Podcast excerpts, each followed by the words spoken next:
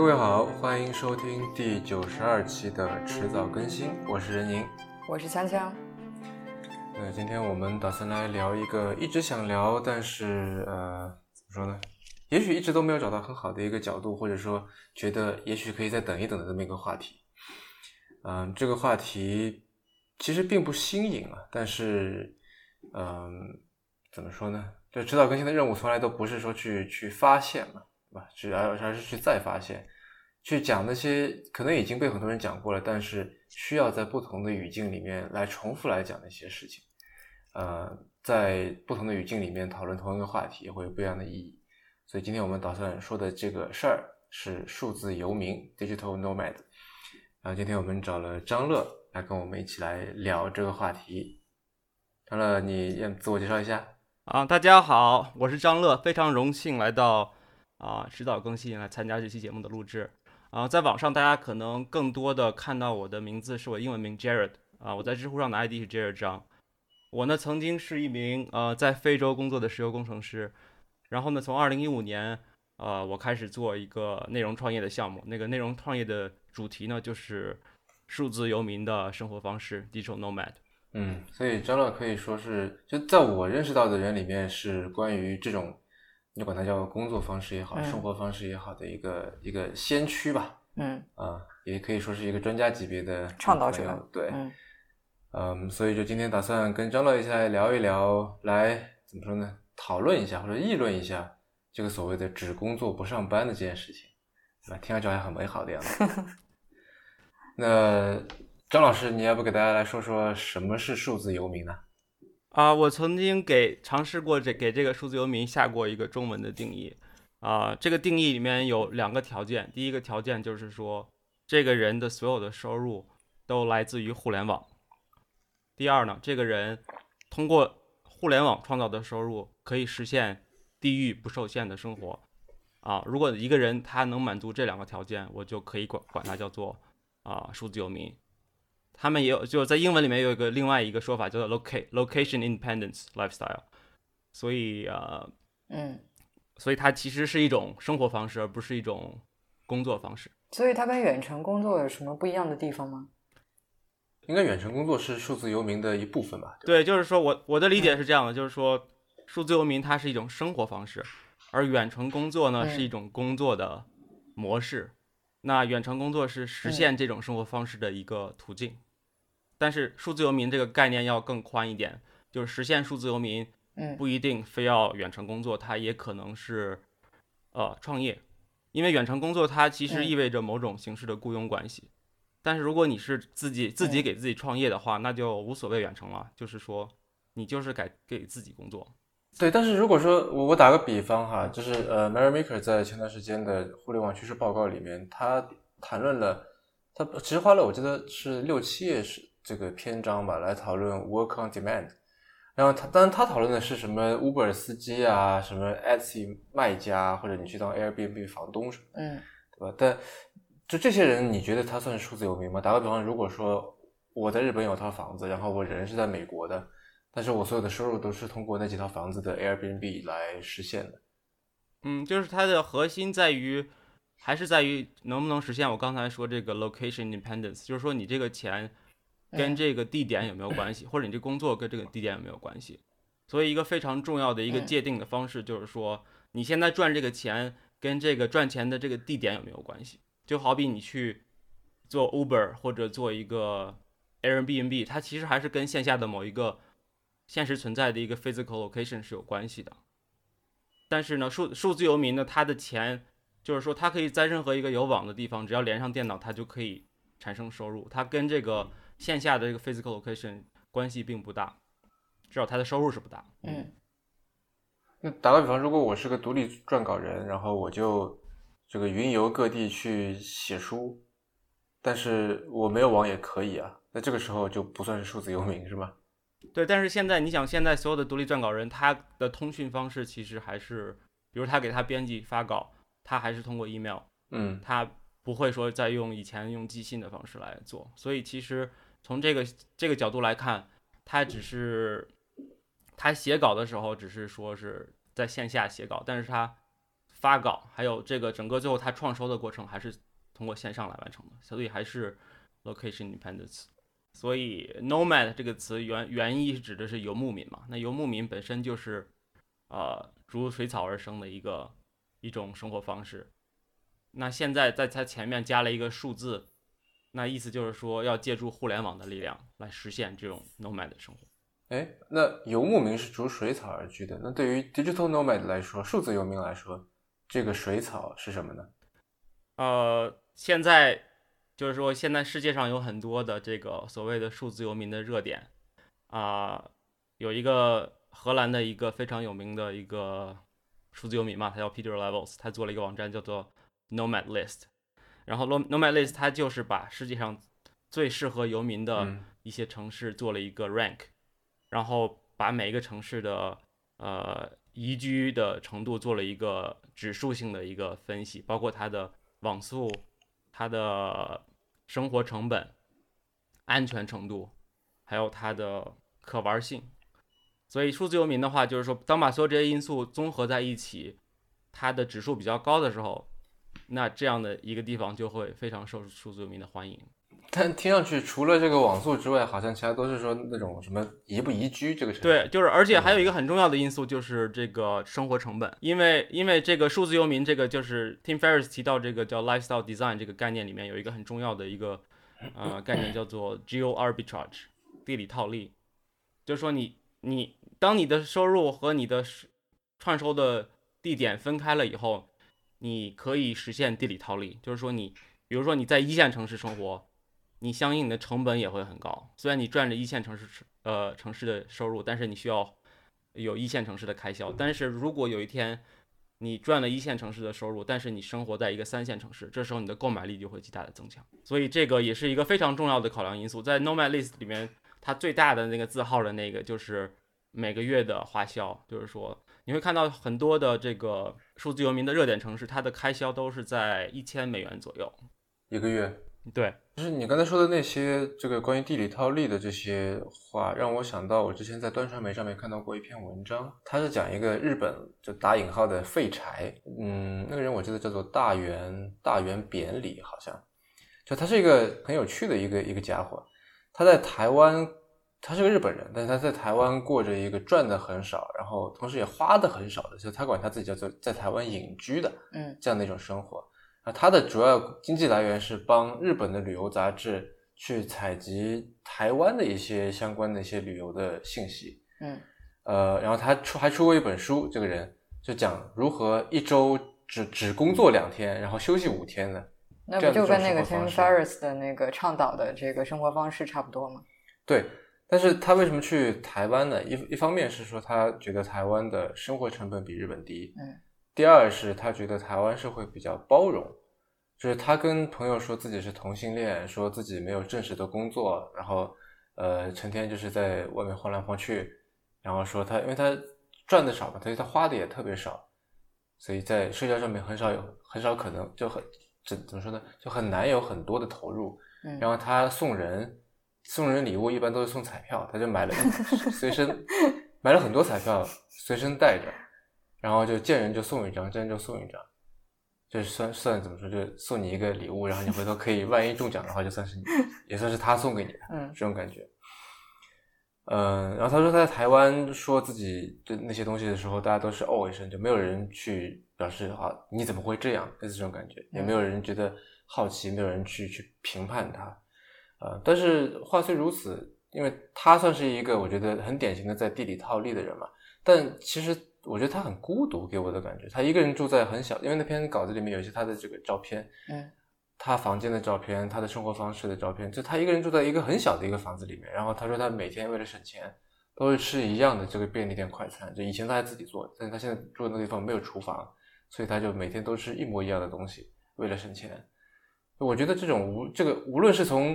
社交的角度来看，还是从精神世界的角度来看，都非常的孤独，他给我的感觉。他为了获得这些，我觉得他也是付付出了很大的代价的，是吧？对，那我觉得在地理套利上面，就比方说，因为很多人不是跑去什么泰国嘛，对吧？去去曼谷啊，去清迈啊这些地方，那这些虽然说是一个旅游城市，可能会很热闹，但是它应该会有很多就你想要但是它没有的东西啊，比方说亲朋好友，比方说一个相对熟悉舒适的环境等等这些，我觉得都会让人觉得有些有些孤独、有些寂寞的吧。对，其实这个这个问题我也思考过，也是很多人，不是很多人，也就是很多媒体会在分析这个。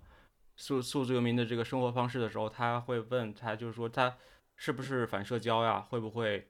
让人变得非常孤独？呃，我对这个问题是这样看的，就是说，首先啊，一个人的社交圈，它并不等于等同于他的同事圈，就是说，他们一个非常大的一个论调就是说，啊，这些人不去公司上班了，那他每天跟谁打交道？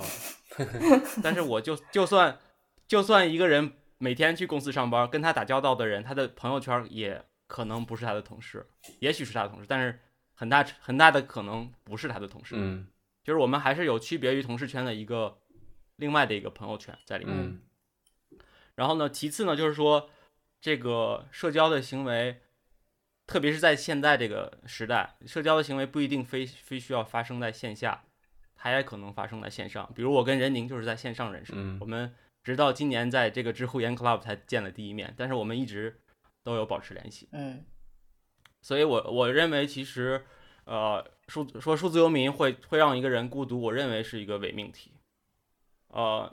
而且就算是线下，就说就说我们不不不去管这个线上的交流，咱们就说线下的交流。其实现在在为什么会有数字游民的热点城市，是因为它在这些热点城市已经形成了一个所谓的 community。嗯。比如说在巴厘岛的那个 Hubud，呃，它每年每天都会有一个类似于 workshop 或者 skill sharing 的一个东西，然后每周都有叫做 social hour，把这些游民都聚在一起，一起去泡吧呀，一起去去夜店呀。所以它这个地方巴厘岛，其实在我看来，巴厘岛的硬件其实是有呃有硬伤的，它比如它的交通呀，还有它的网络，其实并不是特别适合做数字游民。嗯，但之所以 Hubud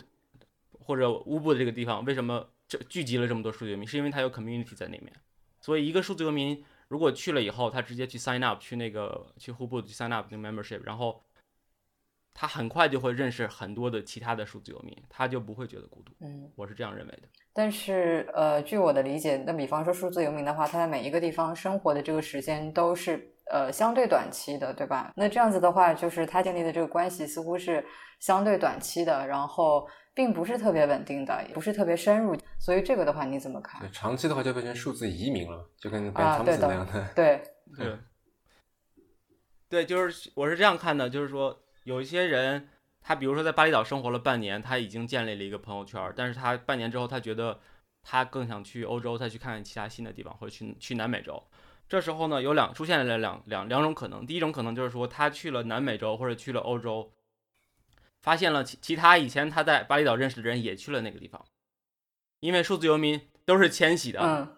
他们是一个他们是一个一个环球的一个圈子，就是说他，而且就是说现在像那个 Peter Levels 建这个 Nomad List，它的盈利模式是什么呢？它盈利模式它建了一个 Premium Membership，只要你花九十九美元去 Sign Up 的话，它会把你带到一个叫做 Slack 一个 Slack Channel 里面，这时候你可以跟全世界其他的 Sign Up 的 Member 去。进行这个沟通啊，所以说呢，所以说你在上你在线上是有一个环球的全球的一个圈子，然后你到每一个地方的时候，其实你可以很快的通过一个或者几个节点去融入当地的一个圈子。嗯，所以他其实我觉得我我认为我还是比较外向的一个人，所以我至少对我来讲并没有特别大的一个顾虑。他其实背后还有一个一个就是说他还有一个优点就是说，呃，即便是你想跟你的比如说，跟你从小长大的一些家人或者朋友去进行沟通，你你的自由度也比一般人要高很多。嗯，拿我自己拿我自己来讲，我是我是在内蒙古长大的，然后呢，我后来上大学去了北京。大学毕业之后呢，一些朋友就因为找工作呀什么原因就留在了北京。他们每年能回家的时间，大概也就是最多两到三次，每次不会超过一周的时间。但是我作为一个数字游民，我每次一回家，我可能会待好几个月。这时候我反而我有更多的机会跟我儿时的一些朋友去交流。嗯，呃，但我想问的是，你为什么想要去当这个游民呢？就是如果你对某个地方感兴趣，你可以去旅行，为什么会想要不停的来回跑呢？因为就是想要去尽可能多的地方。对，就是说一个人，呃，我这几年是这样的，就是我当年我上班的时候是，呃，我是在非洲工作嘛，然后我是工作四周，休息四周，所以我其实比一般的人已经好很多了。我每次去旅行可以，我每年有六个月的时间去旅行，然后我每次去旅行可以旅行四周。呃，这就比已经已经比很多人已经好很多了，但是我我就发现我的旅行的这个频率是，呃，不是频率，就是速度是越来越慢。就是说我从一开始四周会刷好几个、三四个国家，到后来可能以四周就在一个村子里面或者一个海海滩的一个小镇上会待四周。就是说，你旅行的时间越长越多的时候，你会觉得一个地方你只有待的时间越久，你才能真正的体会这个地方的风土人情。但是呢，就是说，任何一个东西都是有限度的。比如你在一个地方已经待了三年，你觉得是时候去下一个目的地了。这时候你，你可你是有这个自由的，而不是说你已经在这地方找了工作，建立了一个一些把你牵制住的东西，让你离不开。嗯，所以它对我来说，它就是一种自由。哎，我很好奇，你当初在非洲做的是什么样的工作啊？会是这么一个模式？嗯，这这样的工作在油田。呃，这个油石油勘探行业是很很正常的，就是说，因为它的条件一般，要不是条件很恶劣，要不然就是一个局限性的环境。比如在海上的钻井平台，呃，你四周的时间你是不能跟你的家人或者朋友进行非常自由的交流的。那我们当时也是在非洲，也是住在集装箱的改造的房间里面，嗯，然后我们没有有没有周末，我们没有周末，所以我们随时随地都是在 on call，就是说什么时候。钻井队说我们的要起钻了，我们钻井钻结束了，然后我们就会去去工作，也没有日也没有夜，就是说这个工作的强度还是很大的。所以他呃公司呢从人性化的角度来考虑的话，就会让你工作四周，然后休息四周，让你得到足够的休息。嗯，而且还有一个因素就是在非洲的时候需要吃每天吃这个抗疟疾、防疟疾的那个药品，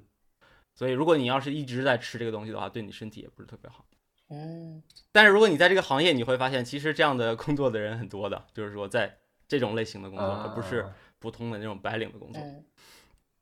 那你觉得什么样类型的工作适合以这个数字游民的方式来完成？就我刚才觉得说，我也跟一些朋友聊过了，就是好像是像比方说设计啊、编程啊等等这方面的这些，可能你对着电脑独自可以完成的工作是比较适合数字游民的，嗯。但是话又说回来了，这些工作它多半它不会是那种就所谓的 E level，对吧？不会是那种 executive 的工作。如果你是要管理一个团队要怎么样的话，就好像很难做到这个。我就隔空跟人家隔着时差，隔着几千公里，然后说我怎么说呢？就需很需要这些 people skill 这些工作，好像很难做到说我以数字游民的方式来完成。你是这么觉得吗？嗯，我是这么看的，就是说我们现在从这个工业革命到现在可以发现，就是说，呃，当然第一次工业革命和第二次工业革命，人就是从完全的纯第一产业，然后开始经济的重心发展到第二产业，然后慢慢的会发现，现在世界上所有的最重要的发达国家，它的其实的经济主要是在第三产业上，嗯，然后以往的第一产业和第二产业，慢慢的开始被机械机械化或者人工智能化或者机器人开始被取代了。嗯，那这个第三产业里面有很大的一部分现在是基于线上的，当然线上的部分也有很多开始被智能化的东西取代，但是也还有很多东西是需要人来做的。那从我们现在来看，内容产业就是创造各种的视频的内容啊，还有图文的内容，还是需要人来做的。还有就是你刚才说的营销，然后还有一部分人现在，包括以前在线下卖东西的人，现在搬到线上做 e-commerce。嗯，这些人其实有很大的一部分的人也是在通过 e-commerce 来实现这个数字游民的生活方式。所以其实所有的呃能在线上完成的工作，其实都是非常适合打造成数字游民的这个生活方式的一一些工作。然后刚才任宁说这个如何管理，那其实基于这种需求，现在也有很多的系统被研发出来，就是。一些像像 Trello 啊不不不，这样的。我刚才在说的是说，我觉得，呃，就是那些你，比方说，我交给你一个任务，说你把这段这个这这个部分的功能代码给写完，或者说你把这一个这部分的这个 UI 给设计好，在这个时候你可能不是很在你不是很需要跟别人去协作，这个协作包含是说跟平级的人去工作，或者说我不用去管理另外一些下属的情况下面，也就是我的这个所谓的 people skill 没有那么重要的这一类工作，我觉得在我在我感觉上是比较适合通过数字游民的方式来完成的，对吧？因为我就是很自由，我想什么时候弄什么弄，反正我就在这个截止日之前我给到你就可以了，这种比较适合。但是这种工作，这种类型的工作多半不会是特别的，不会是一个很高层的一个事情，它是一个执行层面的事情。也就是说，那如果说一个我随便说一个企业高管，他要去追求 digital nomad 的生活的话，是不是就比较困难一些？对，还是当然就是还是要看你的这个所在的行业，就是说，呃，比如说很著名的案例，这个 Automatic 这个 WordPress 的这个母公司，他们嗯就是百分之百的 distributed，是，就是他们虽然在虽然在这个湾区有一个办公室，但是几乎很少有人去。他们之所以这样做，其实有两个原因。第一就是说，呃，他们本本身它就是它的这个网，它就是一个做 CMS 的一个嗯。公司，所以它所有的工作是可以在线上完成的。其次呢，就是说，他把这个所有的人放在线上，然后分布在全世界各地，对他来讲也是一种利好，就是说，呃，因为他们面向的用户也是来自于全世界的，嗯。这样去做这个做售后呀，做 customer service 的时候，这个时区这个时差这个就不是对他们来说不是一个劣势，而是一个优势了，嗯因为他们没有他的用户也是来自所有时差不同时差的地方。嗯。关于这个 WordPress 这个公司，其实我还觉得很有趣，因为它是一个非常分散的公司，像你刚才说的，但是它的文化非常的强。呃，就 Ben Thompson 已经不是在就在这家公司里面嘛，然后现在这个 WordPress 还在赞助他们的那个播客，然后他还反正我记得最近一期里面嘛，还在说这个就一我以前也在一家公司里面，然后我特别喜欢一家公司，类似这种，然后我就觉得很好奇，呃，然后我问了一个朋友，这个朋友叫做陆毅，他做了一家公司，或者说做了一个一个软件吧，叫做 Zine，是一个移动排版编辑器，然后 Zing 吧，Zine 还是 Zine，Zine 吧，嗯嗯，Magazine Zine 好吧，好像这个两个读音都有的啊，不管了，就是呃而且它还是一个一个译者，他翻译了就是那本关于设计的、关于设计过程、设计理念的那本书《深泽之人》，嗯那个中文版是他翻译的。然后为什么说起他呢？因为 Zing 是一个全部成员都是异地远程协作的团队，就他们肯定没有这个 Automatic 那么多人，他们现在是六个，我记得，但是他们全部都是在六个不同的地方，然后都是通过各种远程的这些工具平台来做的。呃，然后我也问了一下他关于怎么样在一个远程的团队，也就是很有可能你几个你的团队成员之间一年也就见个一次两次面，在这个情况下面，你还能够相互之间有这个 bond，然后能够这些人能够有一个呃自己的一个组织文化，对吧？然后让这个同事和同事之间的关系变得更更紧密。我们可以来听听看他是怎么说的。我们团队这种远程工作啊，它跟数字游民还是有一些差别的。我们还是一个 team，一个团队。那么团队事实上跟呃这种数字游民稍微有点不一样的地方，在于我们是有共同的一个目标的。呃，像我们团队的成员虽然呃分布在不同的城市啊，现在我们可能有六个成员吧，现在在六个城市，但事实上大家想做的事情是一样的，就是首先我们是有共同的这种呃工作和生活价值观的，就让我们走在一起的都是因为我们都认同这种工作方式，我们都以家庭为重，是吧？当然，我们也认为做一个好的工作，是吧，也是非常重要的。另外呢，我们大家都是让都对我们在做这个产品啊，这个 thing 啊非常感兴趣，我们觉得都应该能够把这个产品给做好，而且它非常独特，能把它做做成功，对吧？嗯，所以我们无论是从设计啊，还是从这种服务端开发呀，还是客户端，包括 Web 前端啊，实际上大家以前都是或多或少做过编辑器的，或者想去做这样事情的。像我们团队，我个人还是比较注重培培养我们团队这种对外的这种社交能力的，所以在年初的时候，我们就开始，以前啊都是我去参加这个呃宣讲啊、经验分享啊，是吧？行业分享。然后从今年呢，我开始让我们团队的人，是吧，走出去，比如做一些技术分享啊，啊，培养他们自己对外的一些影响力啊。我觉得这个在远程工作里面来说，还是嗯比较需要的吧，让大家也算是那个团队凝聚力的一块儿，让大家觉得哦，在你这里除了工作之外，是吧，还能有机会去跟外界合作啊，或者到外界建立影响力啊，对吧？这个还是挺重要的。那么另外呢，就是我们好像也没有怎么去培养我们团队的文化，可能一开始我们招人就比较比较就注重这一块儿吧，就是选的就是大家已经工作了三五年的，是吧？至少三五年的，嗯，本身也是愿意走这种远程工作的路线，是吧？愿愿意做我们这个 Zing 这个产品的，有有有几个人都是我们原来的用户，是吧？那这种呢，合作起来就。大家有共同的目标，有共同的价值观。说实话，这种组织的文化好像就不需要特别的经营吧。当然，我们还是希望每年呢有一个年会哈。但我们的年会是聚一次啊，不是说搞那种节目表演。我们是希望每年可能希望大家能够聚聚上一次吧，选择一些旅游的地方啊，是吧？大家去聚一聚。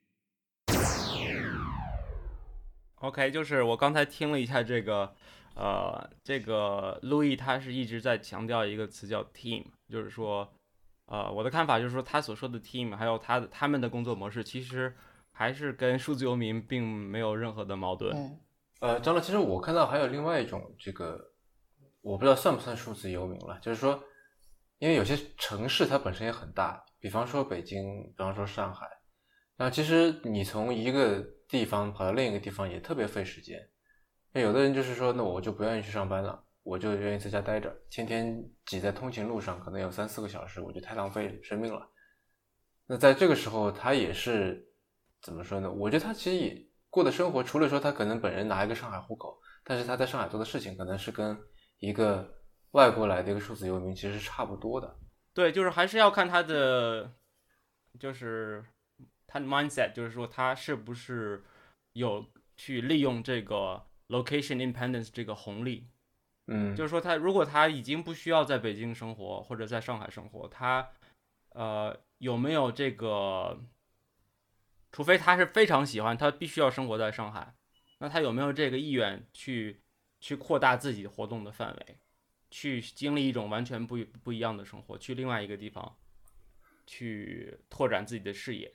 如果他没有的话，其实就是说我我现在看到的，包括我现在之所以我推广的一个很重要的原因，就是说我们中国的互联网发展的已经非常快了，全世界最大的几个互联网企业基本上中国占了一半儿，啊，有很多的人其实我们看到的还是没有还有没有看到的，已经是做到了完全的在通过互联网来创造收入，但是还有这里面很大的一部分，他们并没有意识到他们拥有的这个红利在哪儿，他们拥有这个优势在哪儿。他们还是在做，就是以往的，就是九十年代初的那个 SOHO 的那种生活方式。所以数字游民他比较强调的一点叫做啊 lifestyle design，就是说你需要把你赚来的这个 freedom 去享受它才行。嗯。他他的他的他的工他这个数字游民这个含义其实远超于你是怎么赚钱怎么工作的，它有很大的一还有很大的一部分是如你是怎么生活的。嗯。如何去过一个更有意义的生呃人生？哎，但是就我会觉得说，嗯，可能是一个个人的选，就个人的偏好了。就我会喜欢说，我先猛工作，然后去这个猛玩，对吧？所谓的这个 work hard play hard。就先工作连轴转四周，然后再去度度假四周，是吗？对，就类似这种感觉。就但是你说让我边度假边工作，在一个对吧巴厘岛这种旅游胜地、灯红酒绿的地方，我就觉得有点集中不了精神。感觉进入不了工作的状态了呀。呃，就是说，所以说，就是巴厘岛的，你看到巴厘岛那些数数字游民，百分之八十吧，他都会去 sign up 去一个 co-working space。在巴厘岛最有名的三个，一个叫做 dojo，dojo 是在那个昌谷，dojo 就是日语的那个道场嘛，应该。然后在乌布有两个，一个叫 outpost，一个叫 hubud，就是他们一般都会去那个地方工作，在那个地方很安静，然后网速也很快。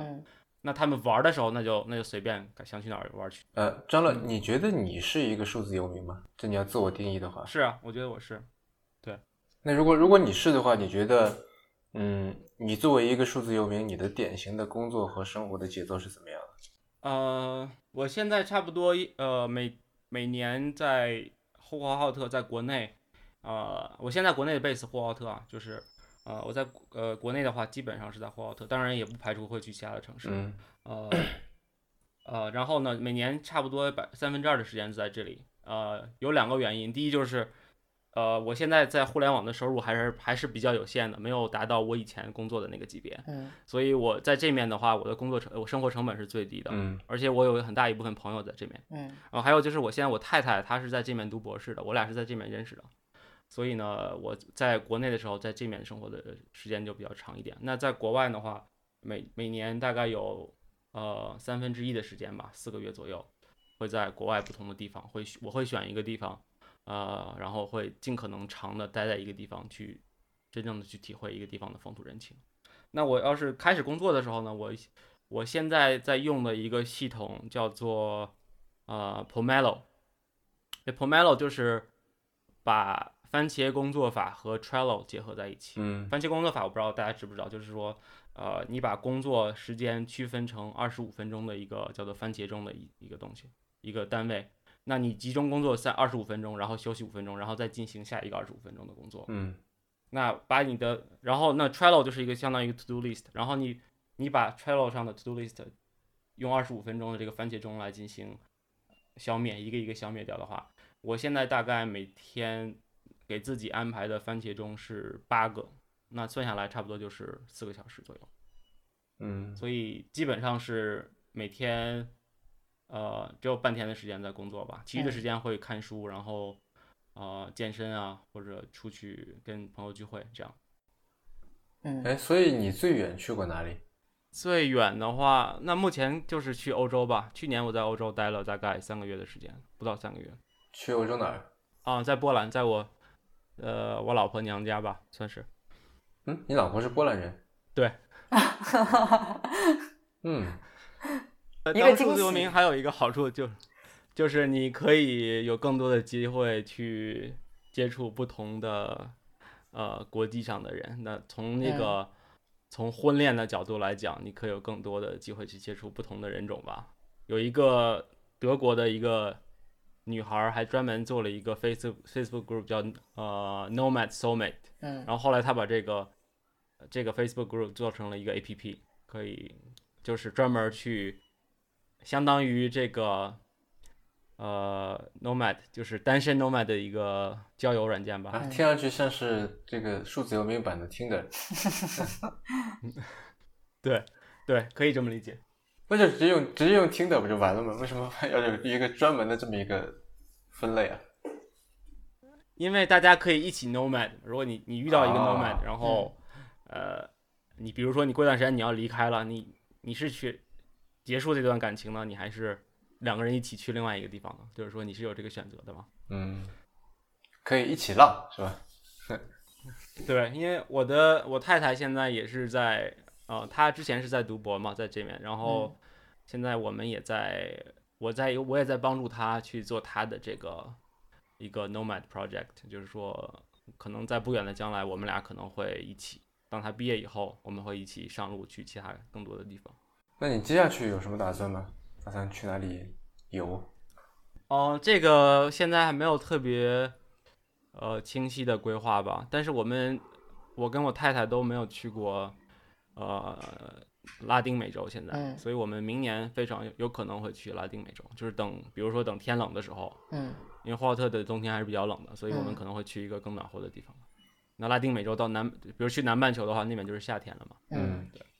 那你上一次当游民的时候游到哪里去了？我最近刚刚从呃海南三亚和桂林回来，就是是也算是机缘巧合吧，就是一个呃前段时间有个团队，国内有个团队，他们想找我去呃帮他们推广他的一个产品，也是国内的，也是差不多是第一个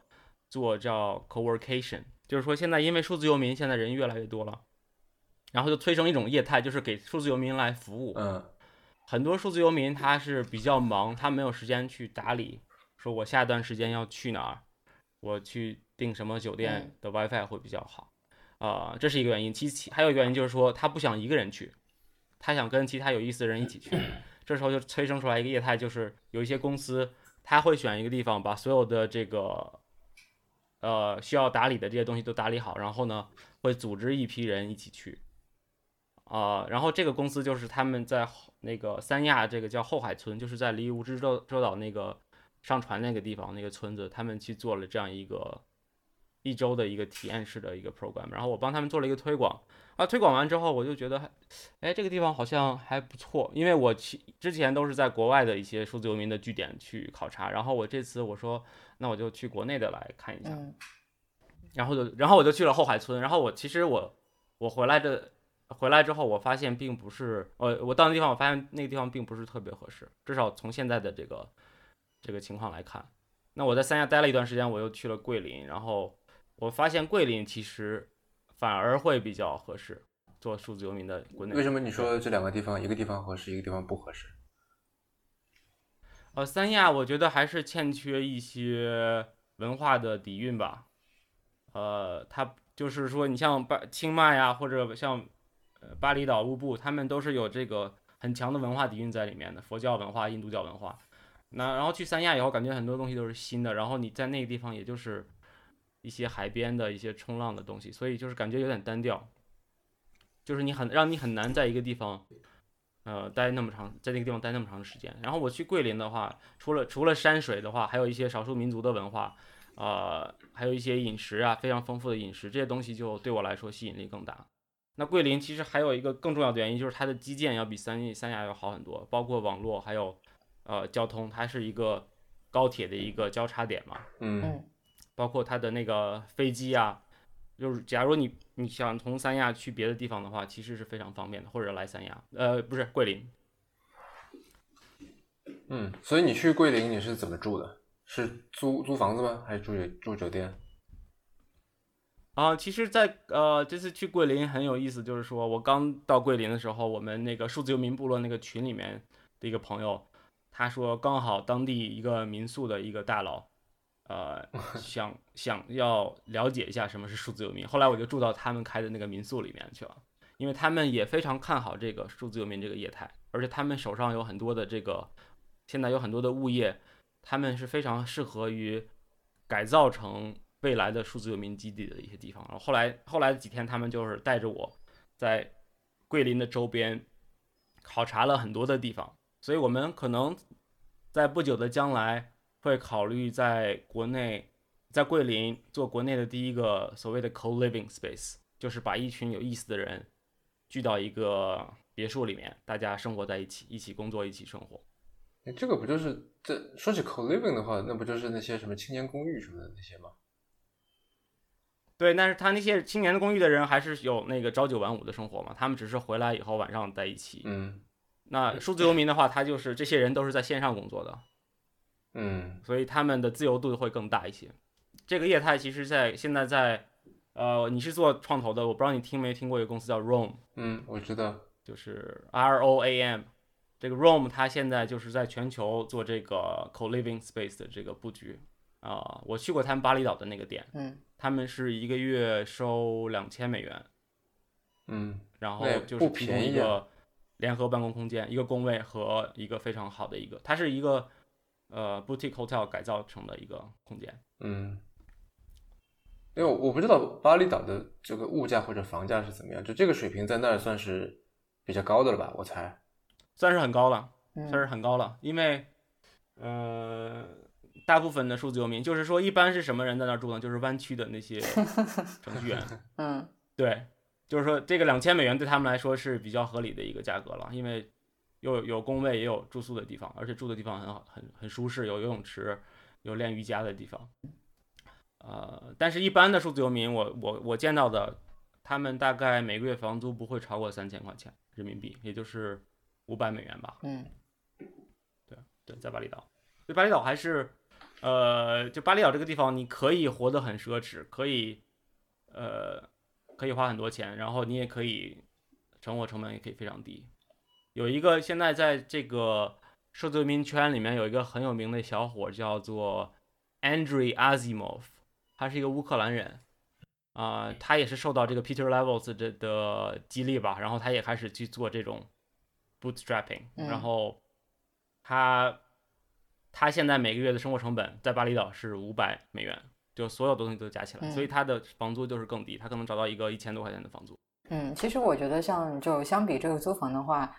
呃，可能其他方面障碍更多一些。因为如果就是生活一直处在一个移动当中的话，其实你是放弃掉很多东西的。那比方说，呃，一般来说你受雇于一家公司的话，它给你提供，比方呃社保对吧，医疗保险等等，就是这些嗯相对是、呃稳定的工作可以提提供给你的保障。那我不知道，如果作为一个数字游民，你因为一直处在移动当中，其实这方面的一个保障和稳定是你放弃掉的。那我不知道是你或者说你的朋友，你们通常怎么处理这个问题？或者说现在市面上面有哪些公司它在针对这个问题提供一些解决方案吗？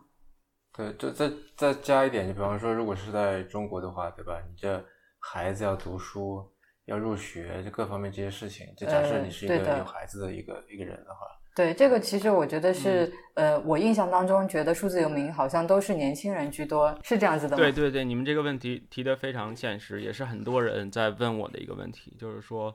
如何对自己的生活进行保障。嗯呃，我认为就是说从保障的角度来有两点，就是说一个是你的收入是不是稳定，，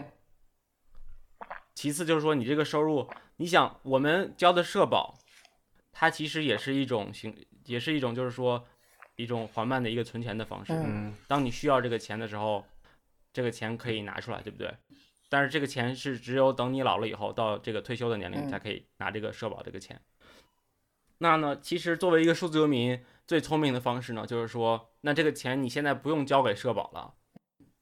你可以交，你可以自己买一份，就是说，比如你可以去长投一个指数的基金，或者做一个呃 portfolio 去嗯。把你以前应该交社保这部分钱把它拿出来，然后去买这个基金，而且这个它的好处是说你随时可以把它拿出来，这是一点。然后其次还有一点就是说，呃，因为现在很多公司也在转型，嗯。以前那那些比如说以前在完全线下的公司，他们现在转到线上以后，它的福利是不变的。比如说像 Automatic，我认为他给我虽然没有仔细调查过这件事情，但是我认为他原来在湾区给那些人的这些 benefit welfare，其实他在线上的话，转到线上以后，他也不会没有，他还是还是存在的。所以，但就所以就分两种人，一种人就是说，他只是说工作模式转到线上，但是他呃以前的那些雇佣关系还有 benefit 都是没有变化的，这些人就是不用考虑。那如果是单打独斗的一些人，freelancer 或者是自己创业的人，嗯像我这样的，那就需要你自己有一个非常完完备的考虑。比如说，你可以去自己给自己买医保，比如说我现在就是在支付宝上买的这个叫微医保啊，不是，就是那个好医保。它你买的时候，它就可以给你两个选择，一个是有社保，还有一个没社保。那如果你没社保，就稍微贵一点，但是你仔细算一下，好像还是比你交社保要要便宜很多，就是这样。我在我在国内也很听过很多朋友，他们其实是不太愿意交社保的，他们觉得这个好像是在填窟窿的感觉。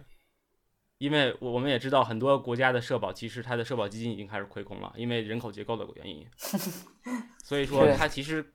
从从某种角度来说，它是给你了一一个选择，让你重新为自己来打理一部分自己的社保。但是看这个，有些人可能没有意识到这一点，就是说，特别是年轻人，他还没有想到以后养老呀或者什么怎么办。但是他在这个慢慢跟别的数字游民接触的过程中，他慢慢会学到这一点。那个 Peter Levels 他就他就说，他现在每年的税后的收入大概是在十几万美元吧。然后他说他会把一半的钱拿出来去买 ETF 基金、嗯，指数基金。所以最大的保障其实还是来自于稳定的收入。对嗯呃，关于这点，呃，我也这个请教了一个朋友，他叫 Tiny Four，是一个嗯挺资深的一个开发者，也是个老网民了。嗯，然后其实我问的问他的这个问题也是类似的，就是说，因为在这个远程工作当中会产生各种各样的这个问题嘛，然后我也在问他说，这个除除了说呃，之前刚才问陆毅的说，怎么样去建立这个有意义的人际关系之外，然后我也在问他，就是到底你对数字游民这个东西，你是在怎么看？我们可以听听他是怎么说的。呃，我的感觉是这样的，就是说，首先远程工作或者说大家的团队是呃远程方式的组织本身是一种更先进的工作方式，因为实际上在工作中需要大家面对面见面，或者说进行一个会议啊等等的这些东西的时间，并不是从早上九点到呃晚上五点六点都该有的。任何一家公司，即使现在这种非常传统的、动不动加班的公司，需要随时随地大家面对面的，其实没有那么多。但是呢，因为没有良好的组织，因为整体的混乱，所以他不得不要求你从九点到六点都得在。那么，呃，如果你能进行真正的远程呢，你就必须得有非常高效的异步的沟通方式。就是说，比方说我。今天晚上看到了你昨天发过来的一个信息，我可能不需要跟你再去做任何咨询，我就能独立工作。这个说明你发过来的信息是完整完备的，而且我们的项目管理已经达到了一定程度。所以，首先我认为远程工作它是一种更高级的工作模式，在开源呀，在很国外的一些公司里已经呃验证了这样的工作模式是可行的。有一些非常大的项目，像 Linux 这样的项目，确实也是可以这么做的。呃，但是反过来，因为我们也做过远程工作，我们看到的最大的问题反而是个人的问题，就是工作上不会有特别大的问题，就是当有有一些人呢，尤其是尤其是中国这种教育培养出来的人呢，就是说他在有人监督的情况下，他在有一份工作的控制的情况下呢，他能够比较规律的生活和工作，但是完全自由以后，他可能没有这样的。一种自理和自立的能力，这个反而成为一个巨大的问题。嗯，翻过来说，我不认为说人不需要归属感，人肯定是需要归属感的。但是，呃，工作是不是我唯一的归属感？这是第一个问题。第二个呢，就是说，比方说我和你是远程协作的，这个并不影响我们在工作以外有别的交流，只是说在工作这个部分，我们是怎么样能够高效的沟通。让大家的沟通越少越好，所以我大概就是这个感觉，就是说，首先，嗯，我们不一定要把我们的，呃，社会化的需求或者是归属感的需求都放在工作上，我可以，我可以是一种相对，呃，有有不同的层面的生活，不同层面的沟通的这么一种形式，包括现在像我们这些。上网上了很多年的人，有无数的朋友都在网上，很多人可能一一辈子也没见过几次面，但是你跟他 share 了非常深厚的友谊，或者是有相互非常多的交互，甚至有很多财务上的往来等等，都是有可能的。所以我觉得这都不是特别大的问题。嗯，我我非常赞同这个刚才这位朋友的观点，就是说，其实跟我刚才说的很多东西是在同一个 page 的，嗯，对，呃，那我想就是说，我想添加的就是说，他刚才也提到这一点，就是我们现在即便去朝九晚五的工作，我们跟同事之间面对面的交流，有百分之九十的情况下可能是在闲聊，一些跟工作没有关系的，比如说你去喝咖啡啊，或者在卫生间碰到一个人，你跟他聊的话题可能跟工作没有关系，那反而跟工作有关系的东西，我们往往去。更倾向于用 email 或者其他的内部的一些聊天的软件来交流，因为这样可以 track。我记得我以前在非洲工作的时候，我我工作四周，然后休息四周。我在离开的时候，我需要跟我的 back to back，就跟我接替我的人去做一个 handover。嗯，那我们会在这个可能会也可能不会去见一面，就是在离开之前，他他来或者我走之前，我们会见一面。但是我们见一面的时候，我们一般都是聊一些。就是平时生活中的一些闲闲聊的一些话题，关于工作的 handover，我肯定会写一个非常详细的 email 给他，因为如果最后发生了任何问题，我们可以去查这个 email，我到底有没有给他 handover，而不是去看我们以前有没有聊过这个话题，因为我跟他说是不算数的。对啊，就这个其实也是我说的这个，因为我觉得数字游民或者说远程工作其实是对工作本身的一种提纯，就他把工作当中的这些呃跟工作无关的那些杂质也好、噪音也好，都给去掉了，对吧？是就是你没有机会去这个说茶水间里碰到一个谁，哎，这不是老王吗？你们家孩子对吧？类似这种话题，你是没有办法去进行的。然后，所以你也许就第一，就我我我我感觉好像数字游民背后有那么一点点的反社交的倾向。你说反无效社交也好，但无效社交也是一种社交，这第一。第二是你很难说什么东西是无效的，就是如果你从一个，因为 Twenty Four 是一个很典型的一个理科生，所以就他 可以觉得说，比方说，我觉得跟工作没有直接关系的，无法说直接优化我的这个输出的结果的事情，我觉得是无效的。但是对于很多人来说，跟公司的这个就进行一些所谓的这个这个 small talk，对吧？或者说，呃，你在哪里碰到跟谁寒暄一下，这个第一是一个工作氛围的一个建立，就是我到了这么这么个地方了，然后附近都是同事，这是第一。第二是它是一个建立跟无论是这个公司、跟这个地方、跟这个团队之间建立一个 bond，建立一个共识，或者说建立一个语境的一个很好的一个一个方式，我觉得，嗯，就以以及就是建立一个一种归属感，所谓的。可是我觉得归属感并不是靠这些 small talk，就比如说，哎，你饭吃了吗？老王，你家儿子高考考怎么样？就是通过这种非常 trivial 的东西建立起来就是。就我觉得人的关系是分好几层的嘛，嗯就你对于呃一个你要跟人有很深的感情，嗯要建立一个很深层次的友谊的话，那我觉得肯定是不能靠这些的。但是你跟一个普通同事，嗯你跟他之间的关系，我觉得就他在你眼里只是一个符号，只是一个 ID，还是说他的确是一个有家庭的，是吧？爹娘生的，有小孩的，有自己中年危机的这么一个人，我觉得这是这是两种不一样的概念。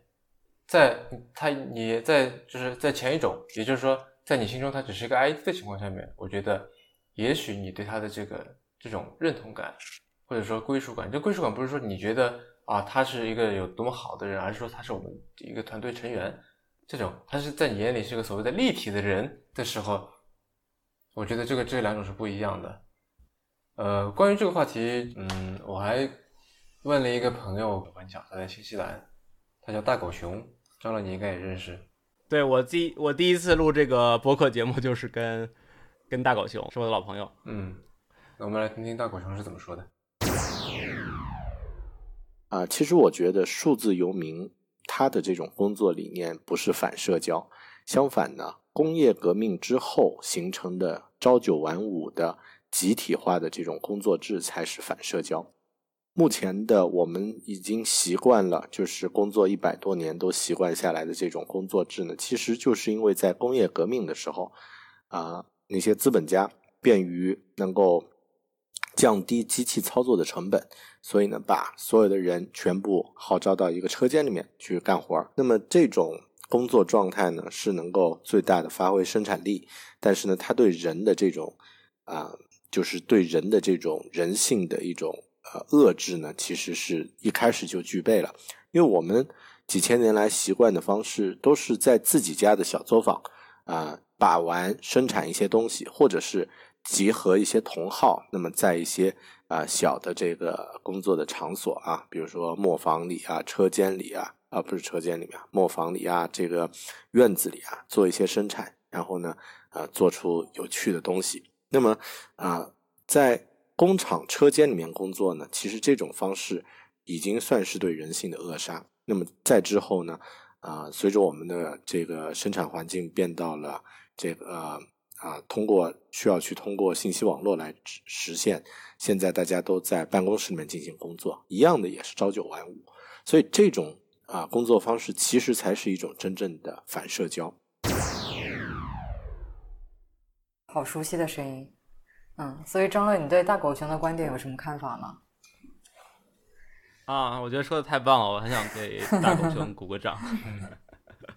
对，他是我也是我一直比较欣赏的一位，就是内容创业者吧。他从一二年就开始进行基于播客的这个内容创业，做的也非常棒。就是他他之所以他现在在在新西兰，对，呃，有一份朝九晚五的工作，但是我觉得他在不远的将来，通过他的内容的平台，他也可以随时转到这个，就是完全的依靠他的内容的这个可能性也非常，因为他现在还涉及到一个移民的身份的问题，所以他可能也是对。那在你的理想状态下面，一个怎么说最舒服的一个数字游民的状态是怎么样的？就是你有一个一个人说，你觉得说，如果是像他那样就好了的这样的一个存在吗？啊，有数字游民界有很多的现在比较标杆式的人物，啊，我比较欣赏、比较 follow 的。呃，follow 比较多的就是像这个荷兰的 Peter Levels，就是这个 Nomad List 这个作者，他是，嗯，他是在一直的不停的在，我感觉他的工作量肯定很大，他每天，因为你可以看到他的 Twitter 每天都在发他新的产品的一些 update，嗯，但是你可以看出来他是在心甘情愿的去做这些事情，而不是有人在强迫他做这个事情，所以他是很快乐的在工作，这是我非常，呃，非常羡慕的一点，就是说我。当你非常快乐的去做一件事情的时候，就没有所谓的什么 deadline 来 push 你去完成一件工作了，你也不会觉得很痛苦。然后还有一个人叫做 Johnny F D，Johnny F D 是包括 Mark Manson 这些人都是以前的所谓的 P U A，就是 pickup artist。然后你会发现一个很有意思的现象，就是说现在的很多成功的数字游民之前都是 P 啊，这个数字游民，包特别是做内容创业的数字游民，他们有一个非常大的一个门槛，就是需要有这个 personal branding 的能力。嗯，这些人以前在做 PUA 的时候，他们要卖自己的课程，他就要需要去卖自己的人设，卖这个 personal branding。所以当他们把自己以前的 PUA 的黑历史都删掉，开始重新做这个内容创业的时候，啊，他们可以很快的就去上手。就是说，他们只是换了一个赛道而已，但他们的能力已经在做 PUA 的时候已经被打磨的非常厉害了。所以就是说，反所有所所有做内容的人，啊，这个做 personal branding 是非常非常重要的。就算你不做内容，你只是一个设计师，你只是一个程序员，那如何让别人知道你是一个合格的程序员？如何让别人知道你是一个合格的设计师？这个能力也是非常重要的，因为很多人并不知道你的存在在这个世界上。所以我很非常推荐所有的人去看这个，呃，Gary V，就是一个美国的非常有名的一个 personal branding 的一个一个 guru 吧，一个大师叫 Gary V。然后他的呃两本书，一个叫 Crush It，还有一个叫 Crushing It，两本书啊，一前一后，然后就讲的特别透彻，这两本书我非常推荐。我我我觉得比较好玩的一点是。因为你说要做，要无论是打造个人品牌也好啊，要去这个建立内容社区也好，其实你有很多主题可以选嘛。但是他们都选了这个 PUA，就是所谓的怎么说呢，教人泡妞或教人把妹，选了这个主题，我觉得还挺，其实我是没想到的，就是 是是不是由于这个里面有浪子的这一面，就是做内容。无论你做任何内容还是做任何产品，它叫做有一个非常重要的一个过程，叫做 niche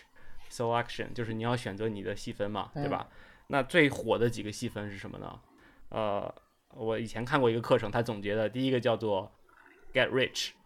就是致富，嗯，快速致富。那我们现在你看到现在卖的很多课程都是教你啊几天赚多少万什么之类的这样的一个。第二个叫做 get laid。啊，那你任何可以帮助你 get laid 的一个东西都是非常好卖的一个东西，嗯，对吧？所以，所以，所以 PUA 它是属于 get laid 这里面，还有一个叫做呃 don't die，不要死。